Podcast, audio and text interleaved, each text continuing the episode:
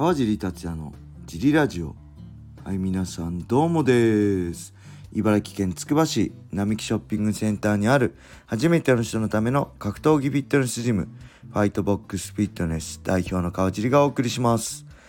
ファイトボックスフィットネスでは茨城県つくば市周辺で格闘技で楽しく運動した方を募集しています。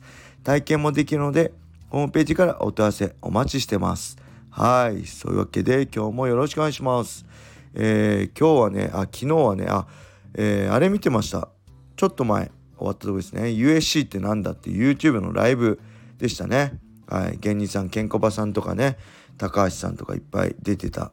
はい、そこで第1部にね中村倫也選手とか、え、宇佐美パトリック選手とかね Road to UFC に出てる2人が出てたんですけどすいません。チョコはなんかそこはねこううとうとしてる間にあの寝ちゃってましたね。ごめんなさい。で起きたらちょうどね平達郎選手がね出てたんで、えー、そこから見て、えー、その後はね高坂さんとか、えー、水垣君とか出て面白かったですね。あのただ、えこう視聴者がね、え1700人ぐらいだったんですよね平選手。でその後1300人ぐらいだったんでちょっとやっぱ寂しか寂しいですよね。あの USC ね。あの海外で戦ってるファイターねあのベラトルも含めてたくさんいるんですけどなかなかねそれが一般に届かない。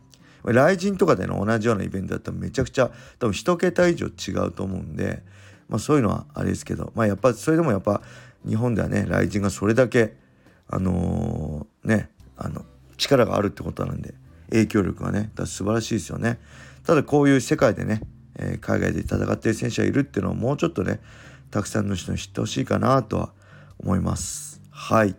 で、えー、そうですね、6月9日10日にシンガポールで開催されるね、ロードトゥー USC のカードがね、発表されましたね。はい。えー、これはね、まあ、USC とは正式規約ではないんですよね。ここで8人、各階級8人の中から1人、優勝者が1人、USC と正式契約できると。えー、まあ、道のりはね、詳しいんですよね。3回勝つしかないんで。ただ、あの勝てばね間違いなく100%契約できるっていうのは選手のモチベーションも上がりますよね。他にもこういうね USC との契約を狙うイベント例えばダナ・ホワイトねコンテンターズシリーズとかあるんですけどそれは勝ってもね契約できない場合があるんでそういう意味では今回のロードトゥ USC この、えー、7人でしたっけ？の参加者になとってはすごい、えー、意味のある大会なんじゃないかなと思いますね。でその中でねフェザー級の、えーサスケシュートのね、えー、フェザー級チャンピオンのサスケ選手と松島小読選手。こちらがね1回戦はサスケ選手が中国人ファイター松島選手は韓国人ファイターと戦うらしいんですがお互い勝てば9月のね準決勝で対戦するみたいですね。なのでフェザー級僕も UFC ではねフェザー級で戦ってたんでこのフェザー級の2人の勝利が楽しみです。そしてフライ級では、えー、海外で、アメリカで、えー、住んで戦ってるね LFA っていうねローカル団体のチャンピオンシップまで、え、経験のある堀口選手だったりねがあトップノーイでしたね、えー、雷神で、えー、堀ん？じゃあ堀口選手じゃない。朝倉海選手でしたっけ？戦ってる。はい、でバンタム級では風間選手、ね、中村リーナ選手。そして野瀬選手ね。でライト級では、えー、宇佐美翔パトリック選手ね。でワンマッチでね内田武選手がいましたね。パレスタ松戸の。こちらはトーナメントじゃなくてワンマッチみたいですね。はい。そんな感じ。安藤達也選手がねいなかったんですよね、えー、参戦の噂ではいたんですけど正式な発表ではいなくなってました。なんででしょうね。はい。えー、それではレーターも行ってみましょうか。川地さんこんばんは。ラジオネーム DJ サマーです。7月10日に開催される、えー、ディープ108で北岡悟選手 VS 上迫選手の試合が発表されました。北岡選手は川尻さんの1つ1つ下ですね。このところは勝てない状況ですがまだ現役とは恐れ入ります。最後の勝利は2018年12月の川尻戦のようです。何か目立つので早く勝ってほしいですね。北岡選手の生き様を見せる戦いには惹かれます。これは見るしかない。はい、ありがとうございます。そうです、発表されましたね。ちょっとびっくりしましたね。北岡選手は、えー、去年の10月ディープ104以来かな、鈴木選手に、えー、TKO で負けてしまった以来ですね。で、上迫選手は、ちょっとすいません。僕の記憶ではね、僕も参戦した2019年10月の、えー、ライジン、ライト級グランプリ以来だと思うんですよね。そこから、確かね、独立して自身のジム、ナイスバットジムでしたっけ？を作って、そこから試合もしてないし、音沙汰もあんま表には出てこないんで、あ、どうしてるのかな？なんて思ってたんですけど、ここで復帰で、しかも北岡戦っていうね、まあ面白いカードですね。うん、気になります。で、やっぱり、北岡選手ですね僕とにとってはあのそう北岡選手の最後の勝利が2018年の大晦日平成最後のねやれんのかの僕との戦いだったんですけどそれも含めそうじゃなくてもやっぱ北岡悟青木真也っていう2人はね僕にとってもすごい気になる存在だし彼らがいたから僕も負けるもんかってねずっとやってきたっていうのがあるんであのあれですけどやっぱりねまあここ、えー、6戦のうち1つの引き分けを挟んで5連敗中なんでねまあ正直ねダメージも含めてもうまあ周りの人もね言ってる人もいるというもういいんじゃないかなと思いますけどそこでもやっぱりね、あのー、そのファイターとして戦い続けるのが、まあ、北岡悟なんでしょうね。もう外野は余計なこと言わずに黙って見守るしかないのかなっていうのが、まあ、正直なところですね。はい。なんで僕は、まあ、この試合は間違いなくペーパービュー買います。北岡悟の生き様を僕は見せてもらう立場なんで、えー、陰ながらね応援していきたいと思います。はい。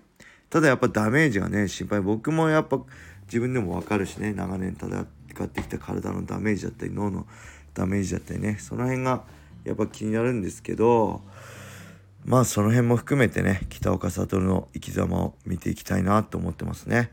はい。それではもう一ついきましょう。川尻さんこんにちは。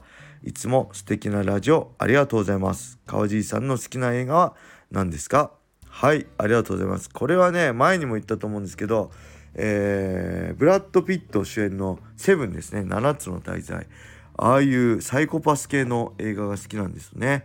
で結構邦画も見るんですけど、えー、サイコパス、えっ、ー、とね、クリーピー偽りの隣人とかね、西島秀俊、あと竹内優子さんとかね、香川さんとか、東出さん、あと冷たい熱帯魚、これもやばかったですね。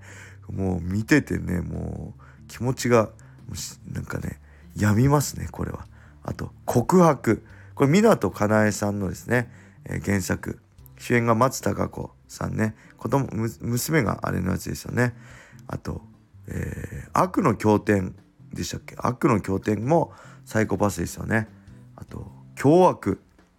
これもやばかったですね。山田孝之さんピエール滝。ねリリー・フランキこれも見てらんなかったですけど面白かったです。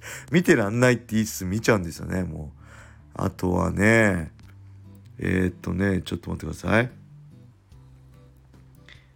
えー、あこの湊かなえさんのね原作。これワウワウでね結構連続ドラマっていうかドラマ多いんですよ湊かなえさん。で映画もあるんでこれなんていうの食材、えー、小泉京子さん主演の。これも面白かったですね。はい。湊かなえさん系は全部大好きですねあと、え、井上真央さん主演の白雪姫殺人事件これを見ましたあとはねこれサイコパスかどうかわかんないですけど二重生活っていうねのがあるんですよ。えー、と、えー、と、二重生活。ごめんなさい。あ、あれですね。門脇麦さん主演。菅田将暉さんとね、一緒に共演されてる二重生活っていうのね、えー、これ面白かったです。で、面白いし、これね、僕思ったんです。この門脇麦さんって、あれじゃないですか、杉山静香さんに似てません？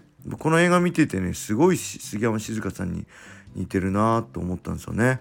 はい。ただそれだけです。はい。というわけでレーターあもう終わりですね。